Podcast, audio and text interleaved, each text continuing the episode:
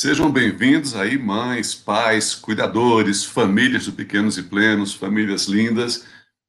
Bom estar com vocês aqui. Nós teremos aqui bem, a nossa querida Ju Matos, que já é conhecida de, de todos vocês. A Ju é aquela pessoa que, eu falo assim, que ela, além de resolver né, a situação, né, as questões de muitas famílias, resolve a minha também, porque quando a coisa pega, eu me complico por aqui, eu peço socorro, Ju, e ela né, é, tem sido um grande apoio é, no atendimento às mães, é, com o acolhimento, com a experiência dela, muito na questão da amamentação. Ela é braço direito mesmo, é uma pessoa que nós trabalhamos juntos já há muitos anos, então aprendi muito com a Ju, eu acho que ela aprendeu alguma coisa comigo também, e é muito fácil, muito bom trabalhar com ela, pela inteligência, pela capacidade, pelo caráter, e eu estou falando isso aí antes de chamá-la, tá? Estou falando para vocês. É um trabalho que flui muito bacana, porque a gente entende já muito bem o pensamento um do outro, já a linha de conduta, e esse trabalho junto e conjunto e tem sido muito bom, né, muito útil aí para as famílias e tem sido um sucesso aqui no, no, Pequenos e Plenos. Eu quero, vou chamar aqui, vamos colocar aqui na sala, Ju, Ju Matos. Olá! Sócia, minha chefe Pequenos e Plenos, gerente, especialista, ativista. O tema de hoje é amamentação. Então, amamentação real, vida real, certo? Então, expectativa, né, aquela coisa que falam para a gente, e como é que a coisa funciona em casa depois que o bebê nasce e a Ju vai trabalhar muito, ela é a nossa caçadora de, de mitos aqui. Ju é ativista né, na, na defesa pelo aleitamento materno, mas é uma ativista consciente, não é ativista xiita né? o que faz muita diferença. É, é uma pessoa que tem um entendimento muito grande, uma experiência muito grande sobre acolhimento, sobre desenvolvimento, sobre formação de vínculo. Ela tem, primeira coisa, né, que, eu falo assim, o currículo dela, uma coisa muito importante é que ela é mãe de quatro, né? Então, tem uma galera linda aí que é, muitos de vocês já devem conhecer. Então, esse é o primeiro item do currículo. O segundo é que ela tem né, formação e muita experiência no aconselhamento de famílias, aí, de gestantes, de casais, e essa experiência a gente tem o retorno, né, os comentários, os depoimentos das famílias, do realmente da, da mudança que ela traz para muita gente, na vida de muita gente.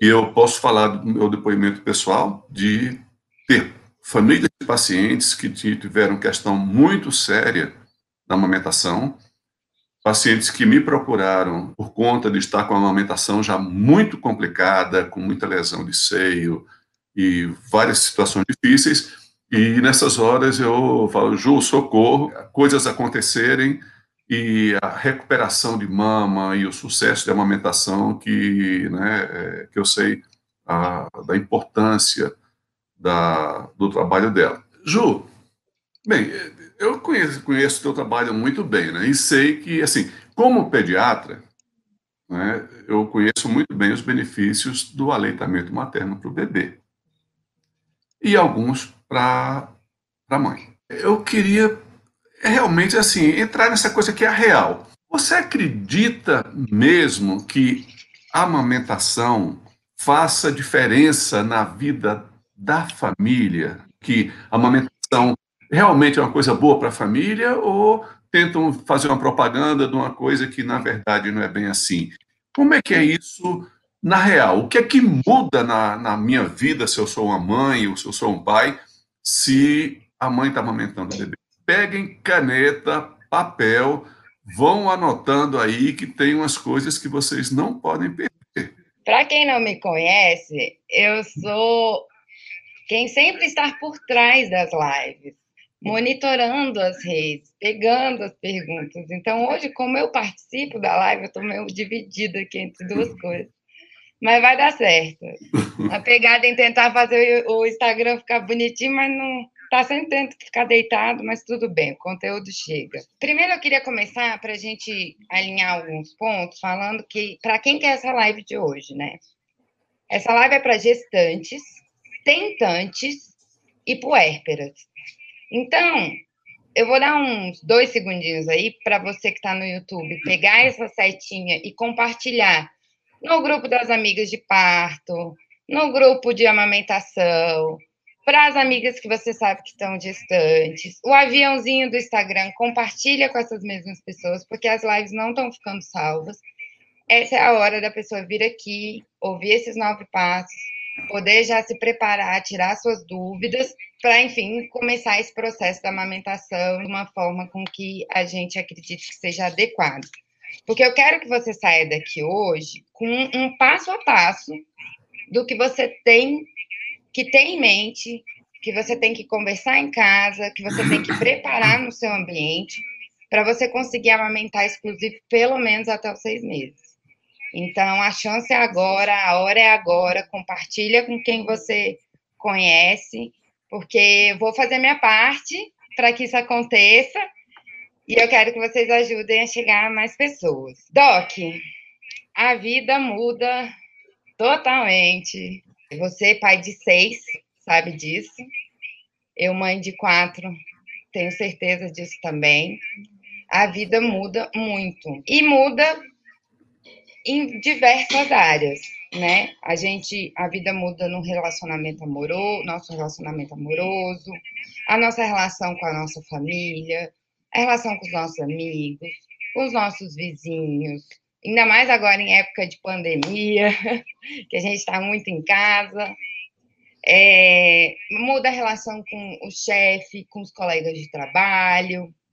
Então, é uma grande mudança mesmo de, de paradigma, de, de, de rotina de vida, de relação da gente com a gente mesmo. E muda em todos os aspectos mesmo. Então, Doc, como era quando era a, su, a sua vez de ser pai e a relação com a mãe durante a amamentação? Como é que era o dia a dia? O que, que você, como pai, estava ali fazendo no dia a dia para poder colaborar com essa dinâmica?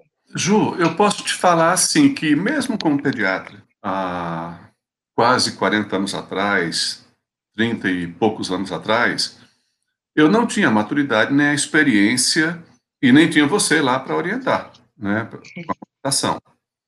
Então, não foi uma amamentação tão fácil, porque é, mesmo com a orientação que a gente tinha no momento, é, era um, um, um, tempo que tinha a questão de, das fissuras, das dores, do desconforto, e isso levou um tempo até se resolver, e isso, com alguns filhos, foi assim. Eu percebo que hoje, dentro da, da prática e a partir das coisas que a gente vai entendendo, e muito a partir do que você traz na sua assistência, eu vejo que esse sofrimento, que esse desconforto, às vezes do início da amamentação, já diminui bastante. O que eu fazia também, eu tinha uma atenção, era nessa coisa de ajudar, né? o que é que podia fazer para com a fissura, ah, vai usar o Dersane, vamos ver, vai consertar pega e tal. Mas o que a gente sabe é que uma coisa é o conhecimento, é a informação, é o que você lê, é o que você vê na internet.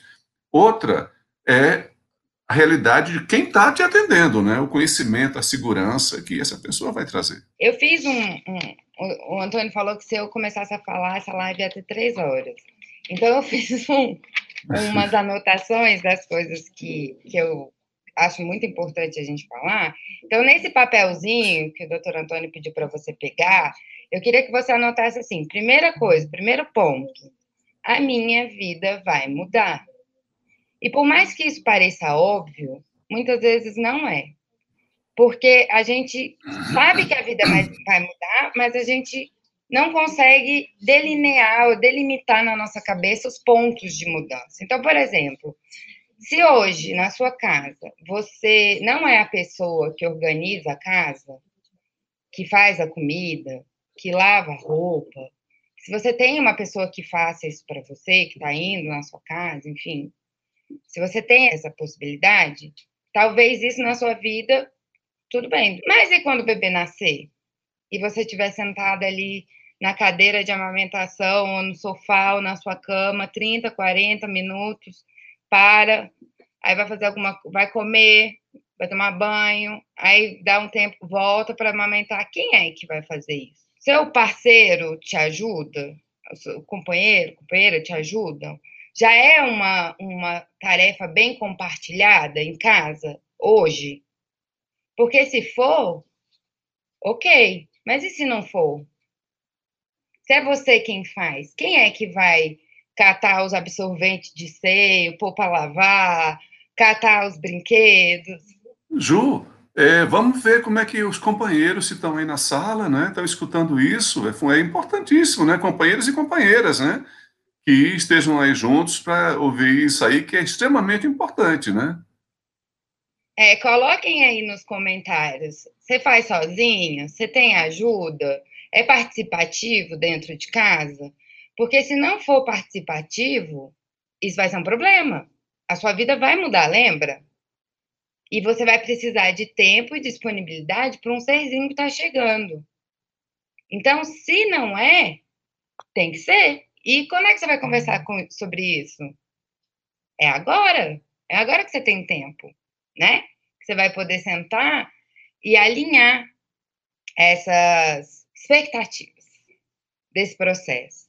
Outra coisa que vai mudar é a sua relação com a sua família. O seu pai, ele vai ser avô agora.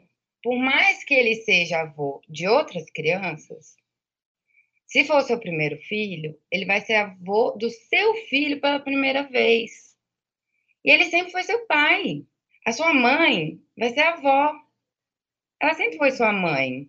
Esse encontrar um, um lugar de novos papéis vai acontecer. Vão, vão ser novos papéis que estão sendo criados. Sua irmã vai ser tia, seu irmão vai ser tio, sua sogra vai ser vó. Então, conversar com essas pessoas e, mais do que isso, eu acho, parar para refletir na sua relação com essas pessoas vai ser necessário. Se a sua mãe toma conta de várias áreas da sua vida, quando o bebê nascer, como é que vai ser isso para você? Como é que é isso com, com o seu esposo, com, o com o seu companheiro, com a sua companheira? Como é que é? Você quer que o pai seja uma paternidade ativa, parceiro, parentalidade? E se a sua mãe ou sua sogra interferirem? E por mais que pareça que nada disso tem a ver com a amamentação, isso tem a ver com a amamentação, sim, porque quando o bebê nascer e a sua vida mudar, isso vai influenciar no seu emocional, como você vai estar no seu dia a dia, nas tarefas, na sobrecarga ou não. Então, você precisa se atentar a isso, né, que isso pode acontecer agora, e poder escrever aí o que você está pensando, quais são as suas expectativas e o que, que você deseja que aconteça a sua relação com seus amigos. Eu fui mãe aos 19 para 20 anos. Na minha casa, primeiro mês que eu aparecer, não me carei. Todo dia tinha um monte de pessoas. Todos os meus amigos vinham ver, vinham ficar, vinham carregar no colo e aquela coisa toda. Passou um mês, ninguém apareceu mais. E no começo, isso foi dolorido para mim. Mas depois eu entendi que a vida é, segue, as pessoas têm prioridades, a vida das pessoas continua, eu estou ali com aquele bebê, então pode ser que a relação com seus amigos mude por um tempo. E é importante a gente entender isso também. A relação com os vizinhos que eu estou falando é em questão de barulho. Um bebê nasceu, o vizinho resolve fazer um, furar um, um, uma parede no meio da tarde, quando o bebê finalmente dormiu e a sua relação com você mesma. A Kelly, uma paciente nossa, ela falou uma frase na última conferência de gestantes que eu gostei muito. Ela falou assim: parecia que ela era a primeira vez que eu olhava para o meu peito. Você lembra disso? Ela falou isso. Parecia a primeira vez que eu olhava para o meu peito, que eu reconhecia que eu tinha um peito. E o nosso corpo, os nossos hormônios que estão passando ali, hormônios que nunca passaram com tanta intensidade antes, né? Então é muito importante a gente entender isso. A vida muda e muda nos aspectos práticos e nos aspectos sutis. Ju, uma coisa que a gente vê é que é, grande parte das famílias não se prepara de uma maneira adequada para a chegada do bebê e quando tem a preparação, normalmente é gestante ou casal numa preparação mais assim, internet, um grupo, uma coisa bem superficial, e quando se fala sobre amamentação, se fala muito sobre como é a amamentação biologicamente. Hormônio, produção, ducto, não sei o quê, essa coisa assim bem prática. Mas sempre se fala muito pouco sobre a questão psiquismo, né, sobre a questão emocional. E o que a gente vê é que a maior parte das famílias, quando o bebê nasce, elas estão efetivamente despreparadas para tudo, para acolher, para amamentar, para tudo. Tem uma informação que resolve alguma coisa, mas que não resolve tudo. O que, é que a gente pode fazer né, é, para melhorar a qualidade dessa preparação para a família? É, uma das, um, um dos meus trabalhos na vida foi fotografar parto parto em casa, parto humanizado, parto hospitalar e tal. E durante esses anos que eu fotografei, que foram sete anos, eu via, eu participava das rodas, inclusive eu te conheci por causa disso, né? Nas rodas de gestantes que a gente fazia. E eu via as conversas, até você surgir nas rodas, antes de você chegar, eu via as conversas muito focadas no parto e um pouquinho da amamentação. Você falava de parto, parto, parto, parto, parto, dor, fisiologia, quando chama a equipe, o que é trabalho de parto isso, contração assim, tampão, blá, blá, blá, blá, blá. E aí, um pinceladinha na amamentação e pronto. E eu falava, gente, a gente prepara muito bem as mulheres para o aspecto prático, mas não para tudo isso que você falou. A primeira coisa é romper com isso, é entender que tá, isso não é bom. Só se preparar para coisas concretas e práticas não é bom. E a segunda coisa é que esse neném que está dentro da gente tem ouvido, tem sentimento, é vivo, tá lá se mexendo, sentindo o que você sente. Então, o, que a, o trabalho que a gente faz aqui é muito importante, porque a gente está dizendo para vocês: olha, tem que mudar isso aí. Do jeito que tá, não, não é muito bom, não. Porque a gente vê lá na frente, né, como é que acontece. E a segunda coisa, eu acho que é o nosso segundo tópico, que é entender também que o bebê que a gente sonha não é o bebê que nasce. Quer falar disso? É, então, é uma coisa que é geral, né, faz parte, né, nós somos seres pensantes, imaginantes, e normalmente no imaginário da gestante e do casal, principalmente, tem a gestação que vai acontecendo, né, normal, biologicamente, e tem a gestação daquele bebê esperado, né, a gestação de um bebê que é idealizado. Então a gente já imagina como é que ele vai ser de, de olhos, corpo, que vai ser gordinho, vai ser fofinho, que vai. A gente imagina muita coisa, idealiza tanta coisa, que a gente idealiza que esse bebê, quando nascer, vai ser o bebê ideal. Que é um bebê que não chora, que é um bebê que mama de três em três horas, que você vai colocar ele na, no bercinho e ele vai dormir. Um bebê idealizado, a gente vai compra um monte de fralda, porque está lá na lista de enxoval, mas no ideal, quando você faz a fantasia, o cocô não está na fantasia que você faz o bebê que vai nascer. Então, se o bebê idealizado, não faz cocô nem faz xixi.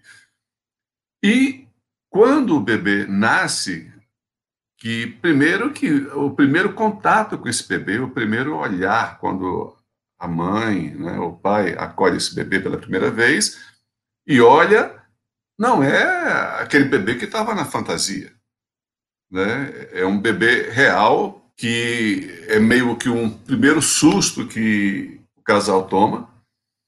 E depois vem a sequência de sustos, é que esse bebê chora, que esse bebê faz cocô, que esse bebê está no colo, você coloca ele no berço, ele grita, ele chora, e que você fica desesperada porque você não sabe o que está acontecendo. Você não entende o choro, você fica naquela. toca horror, né? Porque primeiras 24, 48 horas de um casal com um bebê dentro de casa, principalmente se for primeiro filho, é um Deus nos acuda e assim, porque tudo é assustador, desafia a nossa capacidade de entendimento, não é assim?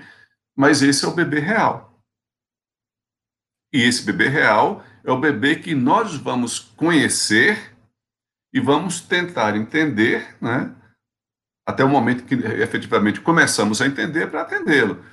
Mas essa é uma primeira situação extremamente difícil para o casal, é a separação entre o bebê idealizado e o bebê chegou, o bebê real. A segunda coisa, então, que eu quero que vocês coloquem nesse caderninho que a gente colocou aí para você é, anotar, é isso, é que o bebê que a gente idealiza não é o bebê que chega na nossa porta, que não chega na nossa casa. E tem gente que idealiza mais loucamente ainda, qual vai ser a profissão, o que, que ele vai fazer, que ele vai estudar na faculdade tal, que ele vai fazer intercâmbio com tantos anos. Tem gente que, que, que chega nesse ponto. E tem gente que olha para o bebê da vizinha, para o bebê da amiga, para o bebê da fulana, o bebê da ciclana, que ela ouviu dizer que dormia a noite toda, que ela ouviu dizer que não sei o quê, que ela ouviu dizer isso e aquilo. E esse bebê, além dele chorar, ele tem uma necessidade muito forte, que é maior do que a necessidade do leite. A necessidade número um do bebê não é leite materno. A necessidade número um de um bebê é colo. E quando a gente fala colo, a gente está falando colocar no colo. A gente está falando colar o bebê no colo. Se você tivesse tido um parto normal, ou se você teve um parto normal, ou se você pretende ter um parto normal, você vai saber a distância de um cordão umbilical. Ele geralmente para no, no peito da mãe, essa altura, geralmente. Ele sai para aqui. O bebê não sai muito longe disso. Então, nos três primeiros meses, é aí que seu bebê tem que estar. E quando a gente entende isso, a amamentação é mais fácil. Quando a gente entende isso, o bebê chora menos. Vocês ouviram a Cleide falar. A vida é mais fácil. Aí você fala assim, ah, mas é muito cansativo. Gente, experimenta não fazer e ver o tanto que esse bebê vai chorar, o tanto que esse bebê vai ficar desconfortável, o tanto que esse bebê vai demandar. Faz isso, faz a experiência. Se você acha que, que a gente está mentindo, faz a experiência de não fazer e depois de fazer. É, mas, Ju, na nossa cultura que fala que não pode colocar no colo, que vai ficar manhoso, que tem que pôr no berço, que tem que deixar chorar, o que se prega é que o normal é que bebê chore, que bebê tem cólica, que bebê sofra, não é isso? Então, é para as pessoas, assim, para muita gente isso é o normal. Então, então, você chegar e falar: olha, bebês podem não chorar, bebês podem não sentir cólica, bebês podem dormir bastante, como a Cleide falou ontem, né, em relação à Sofia. Mas a questão é que, para isso, você tem que mudar o seu paradigma, tem que mudar a sua forma de lidar com a maternidade. É, tem uma frase que minha avó dizia, eu não sei se eu vou lembrar ela muito bem, que é: se você fizer o que todo mundo faz, será o mesmo resultado que todo mundo tem. E, e é comum ter cólica. E é comum bebê chorar. Porque as pessoas acreditam que o lugar do bebê é no berço. As pessoas não entendem que o cordão umbilical para aqui. E elas não entendem que a necessidade número um do bebê é colo. Então é normal que os bebês chorem os bebês tenham cólica.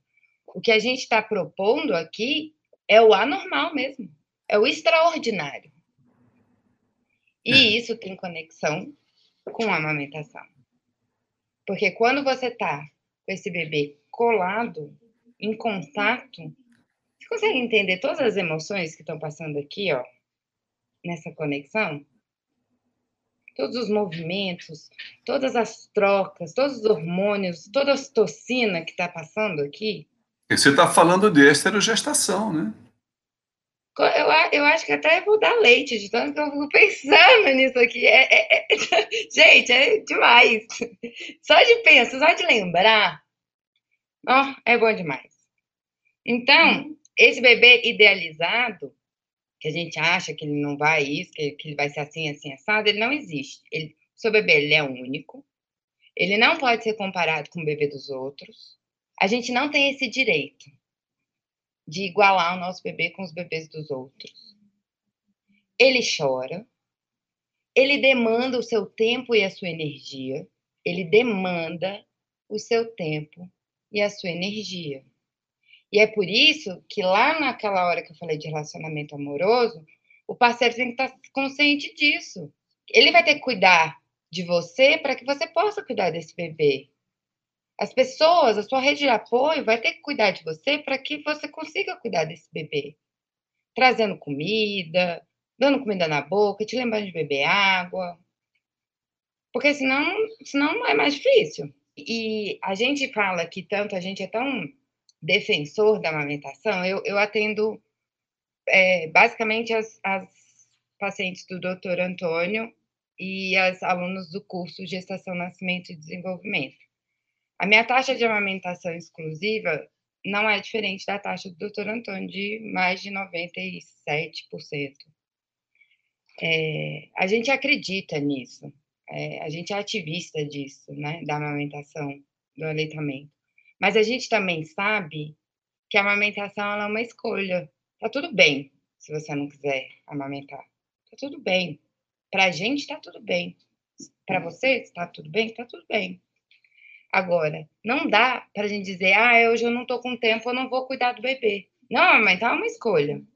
Assim como ter parto é, normal ou, fazer uma cesariana. Mas a disponibilidade que seu bebê demanda para você e para o outro cuidador não é delegável, não é uma escolha. Afinal de contas, escolhemos ser os filhos e criar, recebemos essa responsabilidade. Então, um bebê vai demandar o seu tempo. E para que você possa ter essa disponibilidade, é preciso que toda a rede em volta esteja funcionando. Ju, posso puxar o terceiro ponto ou quer falar mais um pouco aí? Pode. Então, olha só, a amamentação vai bem além de ter mama produtiva, de ter do bebê ter boa pega, não é isso? Tem muito mais variáveis envolvidas do que essa coisa tão prática, tão simplista assim. Como é que é isso, né? E o que é está mais envolvido na amamentação? Conta pra gente. Se a amamentação dependesse única e exclusivamente de um peito que produz um bebê que faz uma boa pega, o mundo ia ser tão maravilhoso, né? Mas não, a gente não vive no mundo ideal. A gente está falando aqui de expectativas versus realidade. E todas as nossas crenças, tudo que a gente ouviu, tudo que a gente viu filmes, novelas, aquela blogueira, é, que antigamente era só filme e novela e propaganda do Ministério da, da, da, Saúde, mas agora tem as blogueiras, as influências. A nossa mãe, se a nossa mãe amamentou, ela vai ser uma grande apoiadora dessa amamentação. Se a nossa mãe não amamentou, ela vai dizer: para que, que você está fazendo isso? Para que, que você está passando por isso? Ah, olha aí, nem te, nem te amamentei. A minha mãe falava isso. Nem te amamentei, você era gordinha, saudável, curada. Aí você está sofrendo, passando por isso à toa. Então, cada pessoa tem a sua história com a amamentação. Não é porque sua mãe não teve uma história boa que você não vai ter. Isso não tem nada a ver. A história de cada uma é de cada um. Mas o que a gente escuta de crença e o que, que a gente escuta nessa relação vai fazer diferença, vai impactar. Então, a terceira coisa é: a amamentação não depende de um seio produtivo e de um bebê que esteja com uma pega correta. Se atente ao que está em volta, o que você está lendo, o que você está consumindo, os seus medos, o que, que as pessoas disseram para você. Porque a gente vai falar aqui mais para frente da parte real, do que, que é esperado. Mas preste atenção no que você está acreditando que é. Porque se você acredita que é fácil demais, você vai ter um problema. E se você acredita que é dolorido e, e, e ruim demais, você também vai ter um problema. Dependendo da escolha que você fizer. Entenda esse processo. As suas crenças e a sua rede de apoio influenciam na sua amamentação. É muito importante, então, ter uma boa preparação, você ter, a partir da gestação, já estabelecer um vínculo, você já tem uma, pessoas de referência que vão te, ser sua rede de apoio, que vão dar o suporte no início da amamentação, até superar essa fase mais difícil. Não é isso? É muito importante, né, que haja uma preparação adequada para todas as possibilidades, tudo aquilo que possa interferir no sucesso, no sucesso da amamentação. E isso não é qualquer pessoa que tem essa capacidade, né? Tem que ser uma pessoa realmente habilitada, preparada, experiente e que tenha é, uma relação de experiência boa com a amamentação também, para que ela não venha com uma predisposição, assim, uma coisa de que, ah, eu, eu acho que vai dar errado. É, exatamente se preparar e estar cercado. Ontem a Cleide até falou na live também, né? Ah, foi uma aluna que deu trabalho. Mentira, nem deu trabalho, viu? Mas nós aqui também somos uma rede de apoio. Nós aqui também estamos ajudando, orientando. Lá no curso, então, a gente responde as dúvidas, a gente tem os ao vivo, os encontros. A gente quer ajudar com informação de qualidade, baseada em evidência, que tem resultado, para poder ser mais uma pessoa que te estimule, que te dê. Eu não posso fisicamente te dar as mãos, mas estou aqui com a energia para que você consiga, para que você tenha sucesso nisso. Então, preste muita é. atenção em quem te rodeia. É, e, e, isso, quer dizer, essa preparação, esse apoio, ele é muito importante justamente para o quarto ponto, né, que eu quero pedir para você falar. A quarta coisa, pode ser que dê muito ruim antes de dar bom, né, aí para a amamentação. Então, os primeiros dias podem ser bastante difíceis e você ter uma boa, ter a rede de apoio, você ter uma, uma boa orientação, uma pessoa experiente, faz toda a diferença em você conseguir superar essa dificuldade inicial e fazer com que a amamentação se torne uma situação, uma coisa prazerosa, tranquila, segura, né? Pode ser que dê muito ruim, né, Ju, antes de dar bom? Pode, pode ser que dê muito ruim. Por quê? Porque nós, o doutor Antônio veio falando da, dos indígenas, das comunidades tradicionais, etc, etc. Nós não temos essa preparação do seio como as índias têm, né? Elas andam sem sutiã, tomam sol, né? A vida anda normal do jeito que do jeito que é, é normal, anda assim. O peito cria um, como é que eu posso dizer isso? Um calo, um calo, é uma pele reforçada, né? É, a pele é grossa, né? Exatamente igual a pele do braço, por exemplo, né? Exatamente. E nós não, nós usamos sutiã, usamos cremes, milhões de cremes, milhões disso, daquilo, daquilo outro. Quando o bebê vem e suga pela primeira vez, pode ser que dê muito ruim. E pode ser que não. Mas e se der, o que, que a gente faz? A gente desiste? A gente desespera? A gente faz o quê? Eu falo lá no curso, e para todas as mulheres que eu atendo, quando a gente tem roda, que é o primeiro item do seu enxoval, primeiro, antes de berço, antes de. Porque berço não é nem para ter, mas antes de roupa, antes de qualquer coisa, primeiro item é uma boa consultora de amamentação. Esse é o item número um. Porque você vai precisar dela nas primeiras 48 horas de saída do hospital ou do bebê nascer. Não é uma coisa que você vai usar daqui a uma semana, daqui a um mês, daqui a dois. É, é imediato. E se você não pode ter uma consultora de amamentação, o banco de leite da sua casa, da sua cidade, enfim. Por quê? Porque é ela que vai poder te ajudar, ela que vai poder dizer o que está acontecendo ali. Doer, incomodar, às vezes fissurar, ralar, ficar vermelhinho, eu quero aí nos comentários. Quem que conseguiu amamentar e não sentiu absolutamente nada? Primeiro filho, hein? Não, eu quero ver. Vou esperar os comentários surgirem. E que, que começou a amamentar, porque é uma coisa do, bem do início, né? é, é, quem que começou, assim, saiu do hospital, chegou em casa, terminou a primeira semana de vida e falou: ufa, passei ilesa. Senti nada, tá tudo certo. Como se nada tivesse acontecendo. Quem? Coloca eu nos comentários.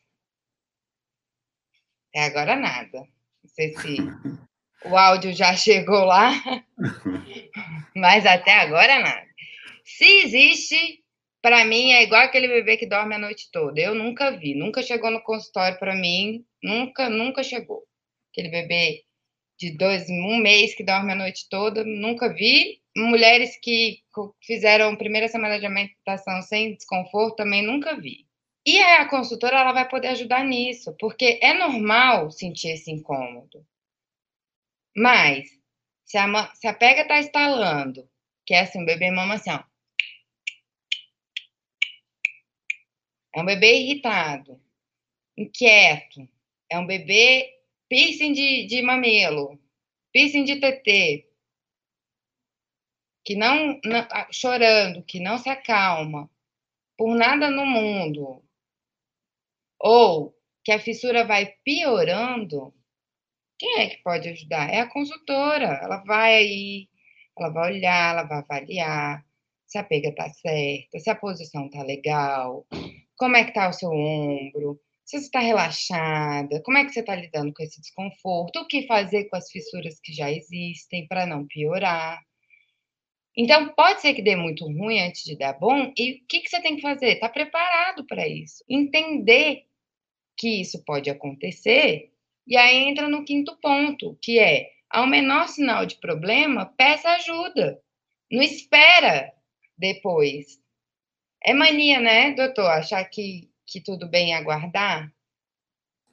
É, é, muitas vezes eu até atendia pacientes e até lembra que eu te pedi ajuda, eu te procurava, porque eram pessoas que já chegavam quando já tinham um estrago, né? quando a coisa já estava avançada, já muito machucado, já com mastite, né? então, que já vinham aí com vários dias de sofrimento, já meio desistentes, querendo abandonar a amamentação, e que não procuraram ajuda no início. Então, quanto mais demora, maior é o sofrimento, muitas vezes desnecessário. Né? E, é, Ju, eu queria fazer um comentário aqui antes da gente seguir. Sim. Que é o seguinte, que é uma, é uma coisa nova que está aparecendo muito, eu tenho visto muito no, nos atendimentos, é que nós temos agora como um, um exame que é feito para todos os bebês, né, que é recomendado, que é o teste da linguinha, que é um exame feito pela, pela fonoaudióloga para fazer a avaliação do freio lingual, para ver se o freio é muito curto e se isso colocaria em risco a amamentação, a deglutição, fala, algumas coisas assim. É, é um exame muito importante, acho que é um exame que, por estar sendo feito há pouco tempo, ainda vai ter uma curva aí de aprendizado e de, de evolução e de avaliação desses exames. E o que eu vejo hoje é que tem havido um, uma indicação, num, um volume muito grande de indicações da frenectomia, né, que é o corte do freio da língua, é sob a alegação de que o bebê tem freio curto. E o que eu falo para vocês é que durante muitos anos né, que eu acompanho bebês, certamente eu deixei passar alguns freios curtos, né, e vejo né, a situação de alguns bebês que tiveram alguma dificuldade na amamentação e que, às vezes, o diagnóstico do freio curto foi um diagnóstico mais tardio, mas, ao mesmo tempo, eu vejo bebês que é, têm até o diagnóstico de freio curto e são bebês que mamam completamente normal, que, às vezes, têm alguma dificuldade de pega e que não é pelo freio, é por outras questões, e também bebês que crescem e que não têm problema de deglutição e nem têm problema de fala. Então, o que é muito importante é no momento em que, naquela avaliação do teste da linguinha, ainda na maternidade ou mesmo em casa, logo depois do nascimento, que se indique na é, frenectomia, que procurar entender, né, ver se realmente aquilo é fundamental naquele momento, se é possível aguardar um pouco para que esse procedimento seja feito depois, até para que se avalie, vocês tenham uma segunda opinião, avalie se aquilo efetivamente está comprometendo, está atrapalhando alguma coisa, para saber se realmente é necessário fazer a frenectomia. Porque ter um freio da língua curto ou mais curto não significa que aquilo vai, vai se tornar um problema, ou que aquilo vai, ter, vai se manifestar né, é, futuramente como distúrbio. Então é muito importante ter essa tranquilidade para ver qual é o procedimento indicado. Eu posso dar os meus dados do, do ano passado a respeito Sim. disso que você falou? Ano passado, 2020, eu atendi presencialmente e virtualmente 124 bebês. Desses 124 bebês, vou dizer, sem, sem chance de errar, que 80% tinha recebido o diagnóstico de língua presa. As, as pessoas chegaram para mim por causa disso. Meu seio está machucando e meu bebê tem, tem alguma questão com o freio da língua. Muitas pessoas, eu acho que é o freio da língua, eu acho que é o freio da língua, eu acho que é o freio da língua. Porque virou moda, todo mundo fala disso, então se o seio machuca é por causa do freio da língua. E por mais que você tenha dito que não, e que todo mundo, e todo o nosso conteúdo diga que não, a mãe ainda chega achando que o problema é o freio da língua. Eu recebi, por conta aqui do Pequenos Plenos, é, uma demanda com 12 bebês que tinham feito a frenectomia, tinham tirado o freio. E continuou com o freio, com o seio machucado.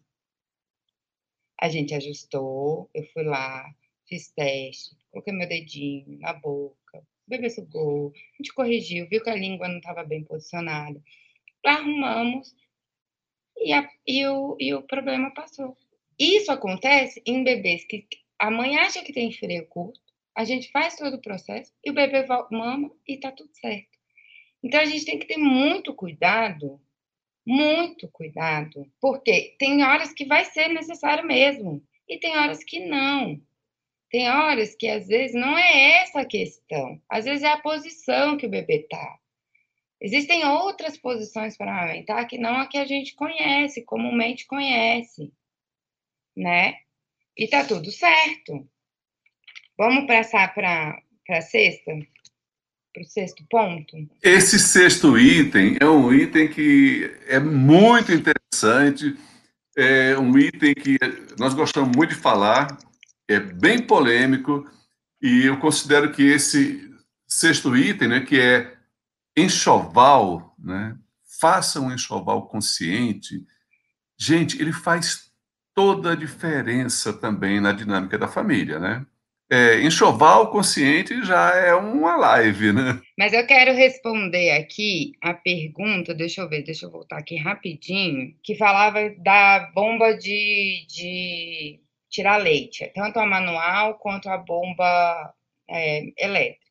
Não existe nada que sugue melhor o seio da mãe do que o bebê. Ele faz pressão positiva e pressão negativa. Então, para estimular a, a, o, o seio, é o bebê, gente. É o bebê que vai estimular esse seio. A produção do leite vai aumentar quando o bebê mamar. Bomba. Você pensa lá quando você vai voltar a trabalhar. Ordenha manual dá super certo. Ah, eu quero por um conforto. Ok, eu comprei na minha primeira filha. Usei duas vezes. Com a segunda, usei mais duas. Com a terceira, não usei. Com o quarto, usei quatro. Porque eu ia para parto, aí eu tirava o leite por causa do parto. Era melhor ter alugado uma bomba. Hoje tem esse serviço de alugar. Então, para que, que a gente vai gastar tubos com isso? Eu não vou entrar em detalhes do enxoval, porque, como o doutor Antônio falou, é outra live. Mas um, um outro item que é mega famoso, que todo mundo fala e que não é bom: concha de silicone. Não é bom. Aumenta o risco de fungo, de cândida. Deixa o seio úmido. Não faz bem, não é bom. Aí tá todo mundo usando, tá todo mundo comprando. Ou de silicone, ou rígido, ou isso, ou aquilo, aquilo. Então, se informe. Tenha consciência na hora de fazer esse enxoval, porque às vezes você está jogando contra você mesma, sem saber. Quantas pessoas já ouviram dizer que parece que o beijo tem espinho, coloca o menino lá, parece que o beijo tem espinho? Tá jogando contra. Não compra berço. Se informa, tenha noção do que é de verdade necessário e o que não é. Por quê? Ah, é da Mi, ó, ela, ela respondendo, a Mi, a, a pergunta da bomba. Então, se informe para você fazer um enxoval consciente que vai não só te economizar dinheiro, mas dor de cabeça. Sétimo ponto. É sétimo? Já me perdi. É sétimo ponto, que é compartilhe hum. com a sua rede de apoio é, os seus desejos, suas necessidades. E o que, que isso tem a ver com a amamentação? Ninguém adivinha o que está na nossa cabeça. Ninguém adivinha como é que a gente está se sentindo. E tá tudo bem. Uma puérpera acordar feliz, da 10 da manhã tá chorando, não saber por quê, da 2 da tarde tá com raiva, da 4 da tarde tá de novo muito feliz. E, e isso não quer dizer que ela não ame o bebê dela. Isso não quer dizer que ela não esteja feliz com o bebê dela. Isso não quer dizer nada disso, que ela está em depressão, que não sei o quê. Nada disso. Isso significa que tem um monte de hormônios passando aqui. E se você tem uma rede de apoio que está aqui assistindo esse, esse material, que você compartilha as coisas com que a gente fala, ou uma rede de apoio que já tem, você já sentou, você já fez seu dever de casa, foi lá, sentou, esclareceu o que você deseja deles, é com essas pessoas que você vai dizer, olha, hoje eu não estou muito legal, ou eu preciso que você faça isso para mim. Eu não estou dando conta.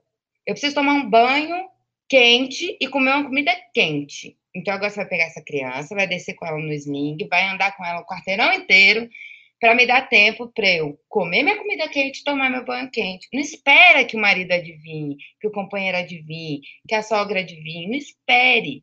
Comunique claramente, pelo bem da sua sanidade mental, pelo bem do seu bebê, pelo bem do seu relacionamento, pelo bem da harmonia da casa. É preciso que a gente comunique. Ninguém vai adivinhar, ninguém tem bola de cristal. Vou fazer um comentário sobre isso, que é o seguinte: quando a gente fala na maternagem, dentro desse conceito né, nosso aqui, a gente fala muito assim do cuidado com o bebê. E a partir do conhecimento da tradição, e pelo que eu já escutei muitas vezes com as anciãs, com as parteiras, com as mulheres da tradição, é o conceito de que maternar é cuidar da mãe. Que uma mãe bem cuidada, ela estará bem para cuidar do bebê. E que quando o bebê nasce, a atenção da, da rede de apoio deve ser principalmente para o bem-estar dessa mãe. Porque se essa mãe está bem, o bebê vai mamar, vai estar tá ali, vai estar tá juntinho tal. Você quer ajuda? Fala, segura um pouco, põe no sling, dá uma volta, eu quero dormir, eu quero descansar tal. Mas a principal função da rede de apoio é cuidar da mãe. Comidinha na boca, suquinho na boca. E uma coisa também na rede de apoio é que eu falo assim: a gente tem que fazer uma triagem. Porque se você tem pessoas que são suas amigas, tudo bem. Mas se são pessoas que têm experiências difíceis e chegam com o pensamento que é seu leite não sustenta. Será que esse, será que esse bebê está mamando bem? Será que ele não está com fome? E, enfim, com coisas desse tipo. Ah, por que, que você não dá chupeta? Essas, esses conselhos errados, esses palpites errados, às vezes é melhor você falar: opa, essa, essa pessoa daqui eu vou deixar ela mais longe e vou trazer aquelas pessoas que vêm para cá para a gente conversar, para a gente rir, para me ajudar lá na cozinha, para fazer a comidinha, para cuidar, ajudar com o bebê, mas pessoas que tenham uma coisa que seja. Primeiro ponto, pessoas que tenham que venham para apoiar, é rede de apoio e não rede de crítica. Você falou isso, eu lembrei que eu uma vez eu fiz um post lá no meu Instagram, no Mãe de Quatro, eu falava, a pessoa falava assim, qual a melhor hora para eu visitar o bebê? Eu falava, às quatro da manhã. Às quatro da manhã é uma hora ótima para você visitar o bebê, pegar, colocar no sling, para eu poder dormir. Essa é a ótima hora. A gente fala que esses amigos, essa rede de apoio que critica, ela na verdade é uma rede que vai tender ao fracasso. E tá tudo bem a gente pedir altas e falar: olha, hoje não, agora não. A gente precisa disso. E maridos, esposos, companheiros, companheiras, prestem atenção. É seu dever filtrar essas pessoas. É seu dever observar essas pessoas e falar: olha, não. Porque você imagina a, a puérpera ter que se indispor. Então você tem que ir lá e falar: ó, ou você entra mudo sai calado, ou você não, não, não vem. Porque o que essa pessoa está precisando agora é de acolhimento. A minha mulher está precisando de acolhimento, a mãe está precisando de acolhimento. Não é de, ah, vai dar errado. E outra coisa, a privação de sono e o cansaço são mal conselheiros. Hoje você tem, você pode ter certeza que você não quer dar chupeta para o seu bebê. Você pode ter certeza que você não quer ver uma madeira com fórmula para o seu bebê. Você pode estar com isso certo na sua cabeça. Na hora que um começar a dar pitaco, o segundo dar pitaco, o terceiro dar pitaco, você está com sono, está cansado, não toma banho, não come direito, né? você vai ceder. Então, é muito importante alinhar isso com as pessoas e dizer, olha, antes do bebê nascer, vamos ter uma reunião aqui de família, Zoom. É o seguinte, eu preciso disso, disso, disso, eu quero isso, isso isso, e da porta de dentro para minha casa não entra nem isso, nem isso, nem isso. Todo mundo entendeu? Tá tudo certo? Ótimo. Não tá tudo certo? Desculpa. Ainda mais agora em momento de pandemia. As visitas são, são restritas, não é mesmo? Oitavo ponto é super rápido, porque tem um podcast completo sobre isso. Entenda o que é livre demanda e o que é livre oferta. Nós somos 100% a favor de livre demanda e 100% contra livre oferta. E é muitas mães, e muitos pais, e muitas avós, e muitos avós, e tios, e amigas confundem livre demanda com livre oferta. Fala disso, Doc, sobre três em três horas, pelo amor de Deus, fala disso. É, bem, eu falo que bebê não engoliu relógio, não engoliu timer. Então, a, a fome do bebê, ela não é pelo relógio ela é pelo seu mecanismo fisiológico, biológico de digestão e de sensação de fome. Nenhum bebê vai ficar com fome calado. Bebês têm fome e choram. E choram muito. Podem ter certeza disso. Se o seu bebê não chora de fome, é porque você não está dando tempo para que ele sinta fome. Tem bebês que podem sentir fome com duas horas, tem um bebê que pode sentir com três horas, outro bebê sentir fome com quatro horas. E os sensores de fome de saciedade, para que eles funcionem bem, para que esse cidadão, esse indivíduo tenha saúde, eles têm que ser preservados, têm que ser respeitados. Então, não se estabelece hora de mamada, porque isso é o que eu chamo de livre oferta. Então, livre demanda é você dar a mamada para o bebê no momento em que ele tem fome, que você entendeu que aquilo é fome, e a mamada vai durar o tempo que esse bebê quiser. Isso é livre demanda. Ou seja, o bebê não precisa mamar de três em três horas. Não, ah, mamou, eu vou marcar três horas para mudar de mamar de novo. Não é assim que funciona. Se o bebê chorar antes de três horas e for fome, você atende. Se o bebê dormir três, quatro horas, cinco horas e estiver tranquilo, você deixa ele ele dormir. Lembrando que no começo da vida o bebê demora muito tempo para conseguir uma pequena quantidade de leite. O tempo passa, um, dois, três meses, ele passa a mamar pouco tempo, uma grande quantidade de leite. Porque ele está exercitando todos os músculos, a língua, a face, tudo. Então o bebê cansa muito quando é pequenininho. Mas a sorte é que ele precisa de pouquinho leite. E aí ele vai ajustando isso. Muitas mulheres falam: ah, o bebê demorava 40 minutos para mamar, agora mama 5. Tem alguma coisa errada? 10 minutos e pronto. Não, não tem nada de errado.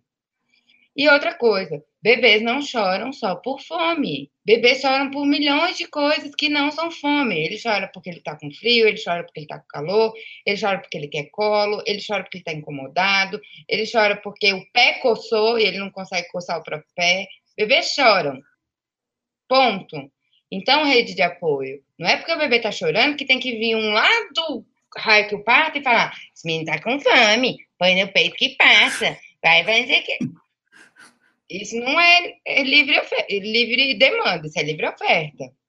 É a gente supondo que é isso. E aí, o que, que acontece quando a gente dá, faz a livre oferta? A gente coloca o bebê no peito, ele vai sugar e vai acalmar. Porque é o que bebês fazem. Para se acalmar, eles sugam. Pode ser o peito, pode ser a mão, pode ser qualquer coisa que você der, ele vai sugar para se acalmar. Aí sai do peito, o que, que acontece? Ele chora. Era fome. Aí a mãe vai fazer o quê? Põe de novo o menino no peito. Ah, é fome. Aí fica nisso. Aí é aquela mãe que fala assim: eu não, o menino mama de meia em meia hora, de 40 40 minutos, de hora em hora e não resolve. Aí eu falo: põe no sling. No marido, na avó, na sogra, na tia, quem estiver na sua casa, põe no sling, vai caminhar, para ver se esse choro é fome a chance de não ser é de quase 100%. Ju, e o nono ponto? O nono ponto é fique atento aos sinais. Anote aí. Preciso ficar atenta aos sinais. Quais são os sinais? Os sinais do seu corpo. Você está tão envolvida com o bebê que você vai esquecer de beber água, de comer. Você vai esquecer que você tem fome. Você vai esquecer que você tem que dormir você tem que descansar, que você tem que não fazer nada, que você tem que ler, que você tem que ser você. Então, esteja atenta aos sinais do seu corpo. Coloque um timer no seu relógio, uns, ah, uns negócios espalhados pela casa, escrito assim, eu tô com fome, para na hora que você passar, você parar e falar, nossa, será que eu tô com fome? Nem pensei nisso. Porque senão você vai se dar conta às 5 da tarde que você nem almoçou. Você vai dar conta que passou horas que você não foi ao banheiro, sabe? Você não parou para fazer o número dois. Então, crie mecanismos para você prestar atenção no seu corpo. Porque, por mais que hoje você tenha 100% de consciência do seu corpo, quando esse bebê nascer, você vai perder isso. Então, crie mecanismos para estar atenta ao seu corpo. A segunda questão é olhe para o seu peito. Olhe para os sinais que seu seio dá. Seio está rígido demais? Tá vermelho, tá quente, tá duro, tá com nódulos, tá esfolando, tá abrindo, o mamilo tá parecendo tá uma couve-flor, tá branco, tá isso, tá aquilo, tá sensível, tá assim, tá assado. Preste atenção, porque ao menor, primeiro sinal de fogo, chame os bombeiros. Ao primeiro sinal de problema, chame ajuda. Então, observe isso e veja, ah, tá melhorando, ótimo. Não, não tá. Não prolonga. Telefone da consultora de amamentação no telefone, ligue e pede ajuda. E o, e o terceiro ponto de atento aos sinais é o bebê. E aí eu vou pedir para o doutor Antônio falar. Porque, gente, o bebê precisa ganhar peso. Mas a gente tem sempre um tempo de manejo para isso acontecer. Não é porque o bebê não ganhou tantas gramas hoje que a gente vai enfiar uma mamadeira dele amanhã. Não é assim que funciona. Então, esteja atenta aos sinais que o bebê dá. Que são? Bem, é, o que a gente vê é que tem aquele período inicial que o bebê, quando nasce, ele tem os quatro primeiros dias, em que normalmente ele perde peso, né, aquela média em torno de 10% do peso de nascimento, que é o tempo que o, o leite vai, vai descer, né, e a partir do quarto, quinto dia, normalmente esse bebê volta a ganhar peso.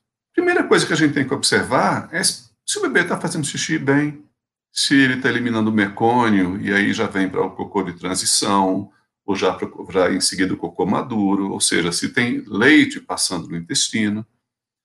E a preocupação com peso, o que a gente vê é que muitas vezes, até por ter muita informação disponível, que as famílias ficam muito apegadas na questão do número. Ah, tem que ganhar tantas gramas por dia, por semana, começa a ficar muita coisa no cálculo. E, às vezes, o bebê não atinge aquele, aquela meta né, lá que foi estabelecida e a família já acha que tem alguma coisa errada. Então, é muito importante, o bebê está mamando, esse bebê está tranquilo, não entrar nessa coisa que, ah, vou dar de mamar de duas em duas horas, vou, vou começar a cortar o bebê para amamentar, para ele ganhar mais peso, isso não costuma funcionar. Por quê? O bebê ele tem uma programação do que ele vai procurar, do que ele vai mamar para se sentir saciado. Se a mãe começa a amamentar mais vezes, achando que isso vai fazer o bebê engordar mais, o que vai acontecer é que ele vai mamar, ter mamadas mais curtas, e no final das 24 horas, provavelmente ele vai ter mamado a mesma quantidade que ele mamaria se tivesse sido respeitada a livre demanda. Então, é, muito cuidado, porque tem muita ilusão, muita confusão com essa coisa de se tentar fazer o bebê engordando, oferecendo a mamada a todo momento. Muitas vezes isso é só a criação de mais um problema e não a solução. Até porque mamar gasta energia do bebê. Ele perde caloria quando ele mama, entende? E a gente precisa, com a pega efetiva, com esse bebê competente na mamada, fazer com que ele receba a quantidade de leite, que esse ganho, perda calórica que ele tenha, seja minimizada. Então, se a gente ficar colocando o bebê para sugar o tempo todo e ele mamando pouco, não vai mudar nada. Não vai mudar nada. E outra questão, às vezes o ganho de peso não tem nada a ver com a produção de leite, tem a ver com a pega. O bebê tá mamando como se tiver. Faça esse exercício em casa, vocês vão lembrar de mim depois. Pega um copo d'água, coloca um canudo dentro, um canudo fora e tenta sugar. A sucção não é efetiva, não fica igual. Então, às vezes é isso, eu preciso ajustar isso, o bebê precisa vedar melhor, precisa estar numa posição mais adequada. Não sai na piração de que o bebê não está ganhando peso e que para ontem a gente tem que resolver. O bebê está fazendo xixi? O bebê tem lágrima? O bebê está hidratado? O bebê está tranquilo? A gente tem tempo para ajustar. Um bebê que está ganhando menos do que isso ou aquilo, a gente tem esse tempo. Então, não entra na piração e respira fundo e vamos lá. Muito legal, muito, muito importante. Eu sempre aprendo aí quando nas suas falas eu tenho algumas perguntas aqui que eu vou fazer o seguinte, para não ficar tão longo, que a gente está com uma hora e doze já, eu vou, vou fazer o seguinte, eu vou abrir uma caixinha de perguntas nos stories, agora, sai da live, vai lá nas stories e faz uma, uma, uma pergunta, e aí eu vou respondendo essas dúvidas que não foram respondidas aqui, por lá, por vídeo, por texto, tá bom? Que eu vi que tem algumas questões aqui, mas a gente me empolguei, já tem uma hora e doze a live. Eu tenho dois recados. O primeiro recado é que isso tudo aqui é o aquecimento para a conferência. Então, você imagina essa conferência? São 10 uhum. lives de aquecimento. Você imagina essa conferência? Essa conferência vai ser demais. Então, se você é gestante, entra lá no link da bio, se inscreve, tem o grupo do Telegram, tem o grupo no Facebook, para você ser informado de tudo que vai acontecer, receber os PDFs, enfim, tudo em primeira mão. Muito obrigada, Doc. Gente, Ju, muito obrigado, maravilhoso. Agradecer a todos que estão conosco aí na sala, que estão acompanhando. Sempre bom estar com vocês e amanhã tem mais.